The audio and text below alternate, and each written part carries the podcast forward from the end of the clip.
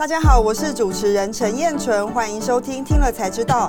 今天跟大家聊题目非常重要，是联发科的三大挑战来袭，蔡明介该如何逆风突围？今天分两个部分来跟大家聊一聊。第一部分是成长动能起火，联发科面临了三大挑战；第二部分是两大策略突围，蔡明介的关键下一步会带动怎么样的联发科的发展？想知道的听众跟观众朋友们，请记得听到跟看到最后。今天来宾是财讯双周刊的副总编辑林宏达，欢迎宏达。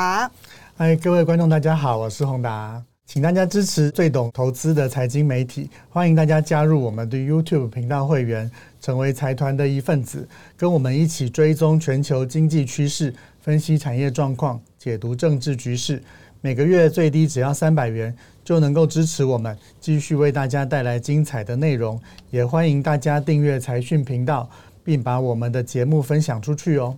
今天我们要来聊的就是有关于联发科哈，联发科这个非常重要的公司，那最近看起来有点辛苦哈。那我们大概从这个数字上来看一下，说呃，今年上半年我们发现说联发科今年以来的数字表现并不是非常的好啊。当然，其实宏达也知道说数字是落后指标啦。那我们先来。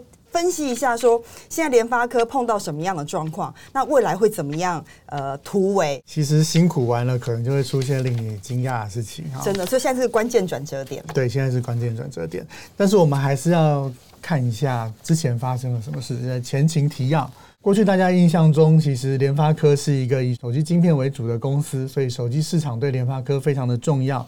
那就以这个今年第二季来讲好了，手机晶片占联发科营收的百分之四十六。二二年的时候，联发科营收是五千四百八十八亿元。好，那其实过去几年它受益于这个晶片缺货，而且呢，这个华为旗下的这个海思啊，就是华为手机的晶片的设计公司啊，它被美国制裁，所以它不能够推出手机晶片。所以呢，联发科过去两年的表现是非常好的。所以呢，二二年的营收是比一八年增加一百三十 percent，它的营业利益呢，在二二年呢也比。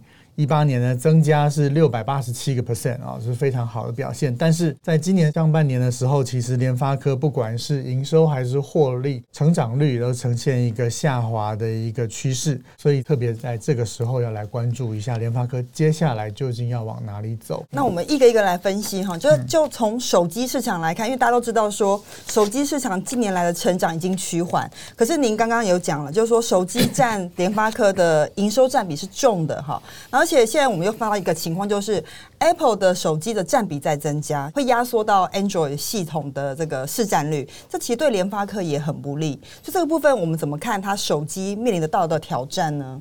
手机的整体大环境其实是下滑的。在二一年的时候呢，全球的手机大概是十三亿五千万只，在今年呢，IDC 估计大概就剩下十一亿五千万只。事实上，这影响了全世界的半导体产业。包括台积电的这个产能利用率里面有很大一块就是手机，所以现在全世界的半导体都在看手机什么时候会复苏，应该是明年第一季。对，二零二四年的第一季有机会复苏，会库存已经到谷底开始反弹。问题就是说，手机是一个相当成熟的产品了，那它的竞争也相当的激烈。我们如果再把手机晶片这个产业再细分的话，它里面有分苹果的这个 iOS，那苹果的手机其实你把它打开来，它的基频晶片是用高通的联发科的竞争对手的晶片，但是呢，苹果的手机的市占率是持续在扩大的。啊，那个 IDC 也预估就是苹果的 iOS 的市占率已经到十九点九了，它是创下历史新高，但是联发科的客户大部分都是安卓的手机，那安卓的市占率会从这个二一年的第一季的八十三个 percent 下滑到七十八个 percent 哦，所以联发科今年的这个 EPS 就没有像去年一样这么的这个这个强劲啊，可能会。稍微下修一点，所以手机现在看起来碰到一个比较大的问题，这是第一个问题。那第二个挑战是什么？就是中国问题最近蛮夯的了哈。大家认为它的这个景气碰到一个比较需要调整的时期。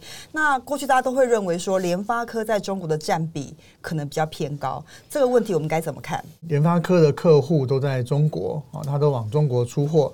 那中国经济如果不好的话，联发科的这个成长动能是不是会受影响？对，这个数字要分两层来分析。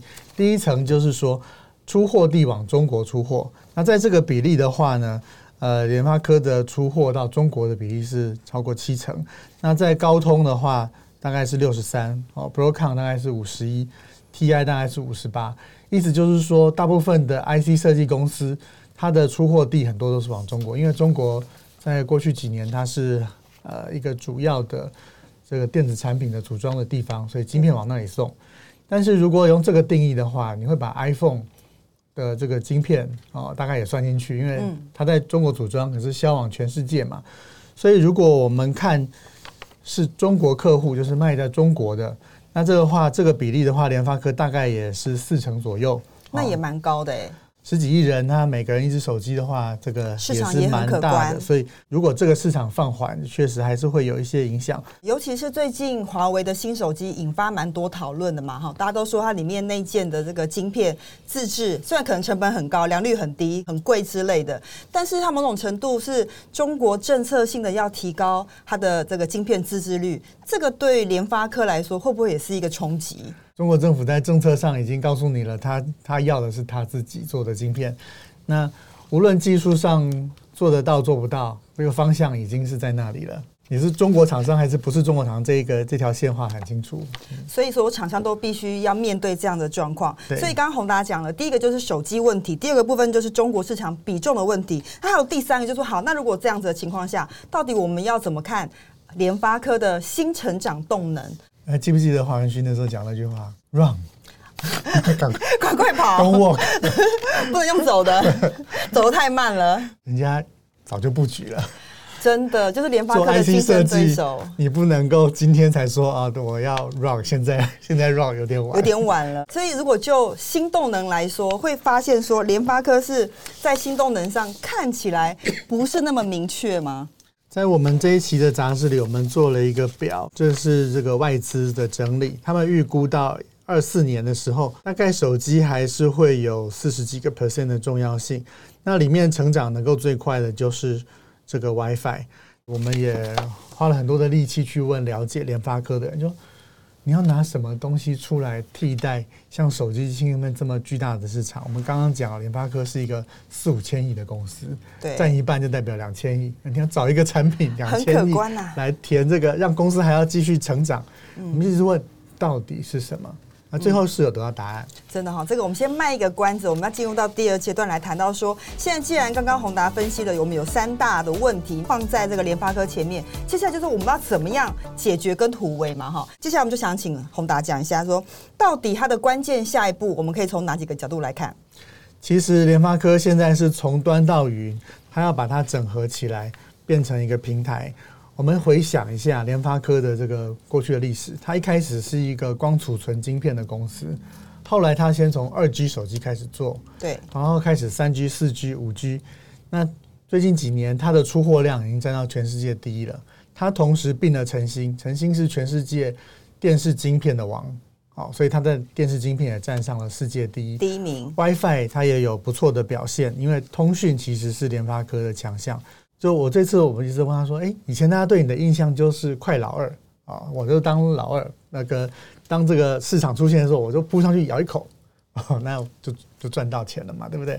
或者就是哎山寨啊，但是人家现在就跟我讲哦，不对哦，你现在这样理解联发科，你可能误解哦。因为第一个，现在的中国跟印度市场开始，它的毛利率还是就没那么高了。你要在成长，你去看联发科的毛利率，其实这几年是比以前高的哦。”那你要维持这么高的毛利率，你又要维持成长，唯一选择你就往欧美高价、顶尖的产品去。所以他就说，那我们就要做平台，因为他现在四五千亿的这个量体，他已他是全世界第五大 IC 设计公司，他已经不是以前那个十名外的小咖了。所以他就觉得说，哎，我现在是有这个规模跟底气，还有这个技术含量啊，因为做一个 IC 设计公司。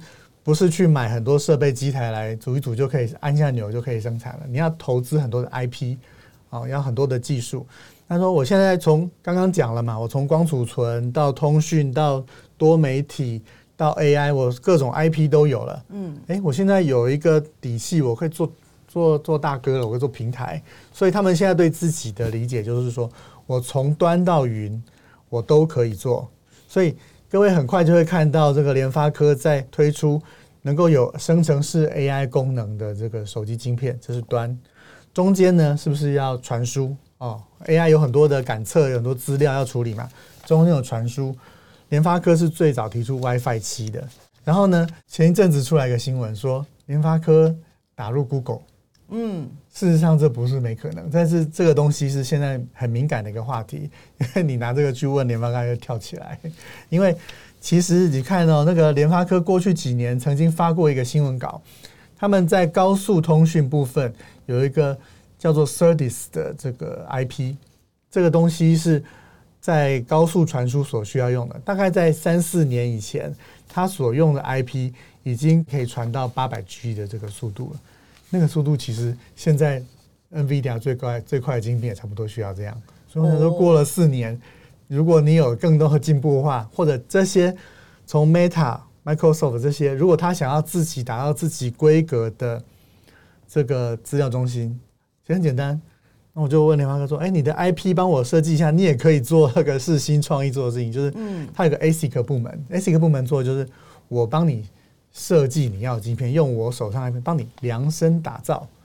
所以呢，这个大家以前都觉得这个联发科卖成衣，就是卖一颗一颗做好了嘛。那其实它也有量身剪裁部门。哦，所以它以后也可以帮客户客制化。对，你要什么 IP 我做给你，你要 AI 晶片我做给你，这个才是联发科转型一个很大的重点。对，所以它以技术这个底作为这个基础，然后看起来看起来就是全平台的。跨平台布局看起来蛮值得期待的。还是回到黄文勋那句话，Run，赶快 做快一点，干嘛？所以让我们看一下，速度真的很重要。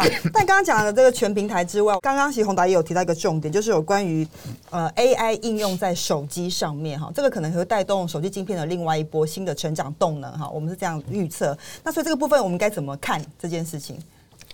哦，这个很重要。这个做云端 server 的说，哦，没有没有没有，那个以后 AI 一定都是云端做。对。但是呢，这个我问联发可能，其实其实我问一些同业啊，很了解 IT 同业，他说历史上都是。两边摆档啊，这个云端做一做之后，终端也会也会做，对，然后再回去。这个在现在正在辩论。嗯，不过我跟各位讲一个东西，现在出现了一个软体，它就先要你拍十张你自己的照片，不同背景，然后都你不能拍小孩，能拍大人。拍完之后，它就学习你的样子。然后呢，你要上太空呢，合成太空的给你。你要这个去哪里？你要戴你要戴墨镜，你要换轻工装，OK，它都它都算出来。造型。生成式 AI 开始出现在手机里了，手机端的力量一定会反扑。在短期来看，现在这个 AI 跟手机的库存去化是现在联发科的一个一定要去抓住的一个机会。嗯嗯嗯。那接下来我就想要讲到最重要，大家应该也最关心，有关于车用镜片啦。就其实联发科很早就布局车用镜片，大家以为它慢了，其实它很早开始做嘞。其实早在一六年之前，联发科在合肥就有一个叫做捷发科技，其实是各各位可能。比较陌生这个名字，但是我们跑半导体一直都知道有这个公司哦。那在一六年的时候，这个公司就百分之百哦，全部一次卖给这个中国的这个四维图新，它是一个地图公司。地图在中国是属于深设国安的，所以其实上这是一个国家的公司哦。结果我这一次为了做这个题目，我在想说，哎，联发科一直都说没有车用晶片，那不是以前有捷发吗？一查才发现，这个大陆。对这个结绝发是赞不绝口，你知道吗？哦，知道说什么吗？还好有买，要不然中美晶片战哦，我们车又车子都做不出来了。基本上捷发是大概整车的晶片都已经发展完了，而且呢，它已经都通过车规的认证，而且已经打入。大众、上汽这些，我们都知道车用晶片要验证时间嘛，很长，对，很长。整车的这个 IC 几乎它都已经有了 solution 了，是很神奇的。因为其实现在我们在比较高通跟联发科的时候，都觉得说联发科在布局车用是比较慢的嘛。因为其实高通已经慢慢在车用上面有些营收出来，但联发科还没有。那如果照您的说法，它其实一六年就已经布局了，一六年之前就布局了。那到底为什么当时要卖掉？这个联发科的说法是什么？因为它这样等于是让它的整个车用晶片的时程看起来有往后。Delay 的情况，这样不符合那个黄仁勋说要 run 的这个逻辑啊。这次联发科呃，我们采访到了解的人，他们自己是说，因为过去没有 GPU 的这个技术，所以他就把它卖掉。但是说实在话，我想这个对我来说，就是参考一下。大概可以稍稍解惑一下，说为什么联发科在这个领域后来发展的比较慢的原因之一无论如何，事实就是一六年他把培养多年的部门卖掉。好了，就算之前的事，你知道它过去吧？好吧，已经发生了。但接下来跟 NVIDIA 的合作，我们应该怎么期待他们啊？哦，其实这次我们采访跟我们讲一个很重要的话，我们就跟他说。哎，这个车用已经竞争成这样了，你现在来会不会晚了点？嗯，这个我们采访着业界的人士跟我们讲说，其实对联发科来讲，NVIDIA 就好像 ARM 一样，什么意思呢？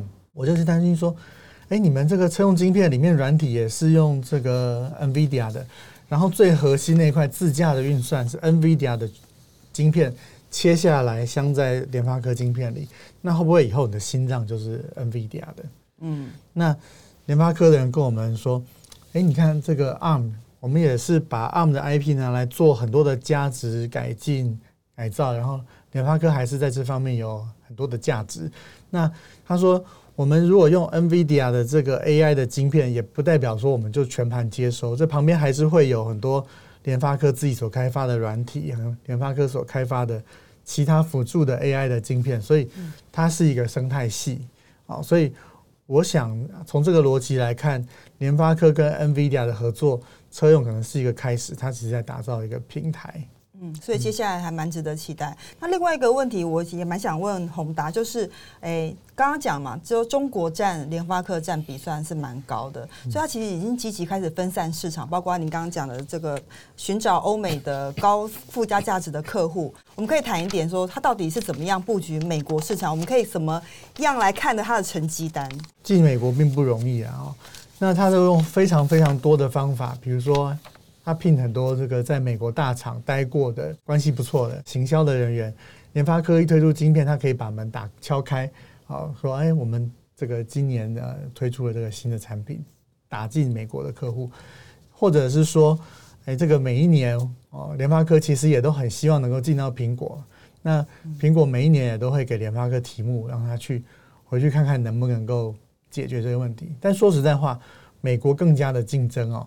我我有个朋友就跟我讲说，这个 IC 设计公司要能够打进原来你打不进去的，常常都是别人犯错的时候，所以联发科必须等在那里看，如果别人掉棒哦，供应不上哦，或者是 IC 设计出重大错误的时候，我每天敲门呢，我就可以去排队。好，那除此之外，它其实在布很多其他的新产品，比如说，哎，我们这次发现很有趣，各位如果看 NBA 的话，会看到这个 LeBron Jones。啊，那个非常有名的那个球星，但，发现原来他跟联发科有关系。现在美国在前几年流行一个东西，叫做智慧型的这个健身器材。嗯，以前的健身器材不是都要有杠片，有干嘛吗？现在的健身器材，它上面是 sensor，所以呢，你这个上面的这个重量呢，我是可以用电控制的。你要几磅，我用电控制，然后我用 sensor 可以看到你的这个呃姿势，我还可以用这个来指导你。好，那但是这里面总要有个控制的晶片嘛，就是智能化的这种运动器材。嗯，那这里面 AIoT 其实就是要联发科的晶片。那这个 LeBron Jones 呢，其实它就是我们这里写的有一个品牌叫做 Tono 这个这个运动品牌。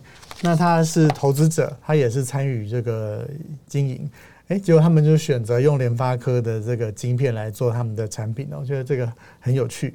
那其实这只是一个代表，联发科自己开始在做品牌了。它有个网站，这网站上面就列出了联发科各式各样的 IOT 的产品，人都都想象不到。联发科也在做烤箱，帮那个 Amazon 做烤箱，同样的逻辑就是智慧型的烤箱。嗯，然后你看在这里啊。我发现联发科去赞助赛车比赛，我想说怎么怎么会发生这个事情？一个一个晶片去赞助赛车，老实说，对我们一般来说蛮难想象的。但是其实联发科有为这个发新闻稿，他意思就是说，他要去对欧美的客户，让他们了解联发科的五 G 晶片。那其实，在美国的 IT 产业、IT 的媒体，他们他们知道怎么样去比较性能嘛？他就说，哎，其实联发科的性能已经跟高通差不多，有的时候还还不错。哦，只是大家对品牌还没有了解，所以呢，我们刚刚讲联发科要分散嘛，你光靠一个市场太集中了，我要分散欧美，所以开始有有赛车，你就代表说他这、欸这个要花蛮多钱的，对啊，所以代表说他真的是要投资做这件事情，在往欧美去推它的这个手机晶片。嗯，美国市场毕竟不是简单的市场。对不过刚刚宏达有提到嘛，就是说，呃，他们现在开始有机会跟 Google 合作，这个点我觉得蛮值得观察，可以看看它到底会为联发科带来什么样的效益。但还在确定当中啦，啊、哦他们还在还在不断的敲门。是，但是联发科整个集团啊、呃其实都往这方面去做。比如说，你看跟他他已经投资的那个金星科，其实都宣布说 Meta 出的那个新的 AI 加速器用它的 IP 嘛，嗯，所以看得出来大家都在往那个方向去。我想等它有结果，它一定应该会选。对，反正我们就继续期待下去。毕竟联发科是台湾的，算是台湾之光啊，哈。它现在在重要的转折点上，我觉得蛮值得大家来关心它的后续发展的情况。好，节目的最后，我们来回复一下财团在听了才知道第一百五十三集。中国经济惨，内需消费冷到爆，台商从暴赚到大亏，获利惨崩九成。里面的留言有一位于 Mark 他说，呃，总有后知后觉的台商哈，他指的是这个、呃、对中国市场经济衰退的敏感度了，我猜是这样子。然后呃，第二位哦耶，他说内容很有料，赞，谢谢。我们每次都会把好的内容编辑成这个影音的方式来呈现给大家所有的读者跟观众。来，有一位张永业，这是不是请宏达念一下？中国经济的出口、投资、消费三驾马车全都熄火了，进入通缩又通膨的状态，就是投资消费减少了，但是生活成本却降不下来，房产、就业、内需怎么可能好？对啊，宏达丁可以分享一下你的台商朋友们最近对中国市场的看法是怎么样？大概大家都是觉得这个好像需求是比较，疲弱，还有环境高度的不确定啊。嗯，其实我们现在都关注的是周围的新兴市场，对反而大家谈的比较多。就机会点可能在周边了，但中国毕竟它量体大，所以它一有风吹草动，影响也是蛮多的，所以我们还是得呃随时关注。应该是说，我们在这之外有很多新的事情可以为各位报道。真的太好了，我们就继续期待宏达为我们带来精彩的报道。感谢您收听今天的内容，也感谢宏达的分享。如果你喜欢财讯的内容，并愿意支持我们，欢迎加入财讯的频道。听了才知道，我们下次再见，拜拜。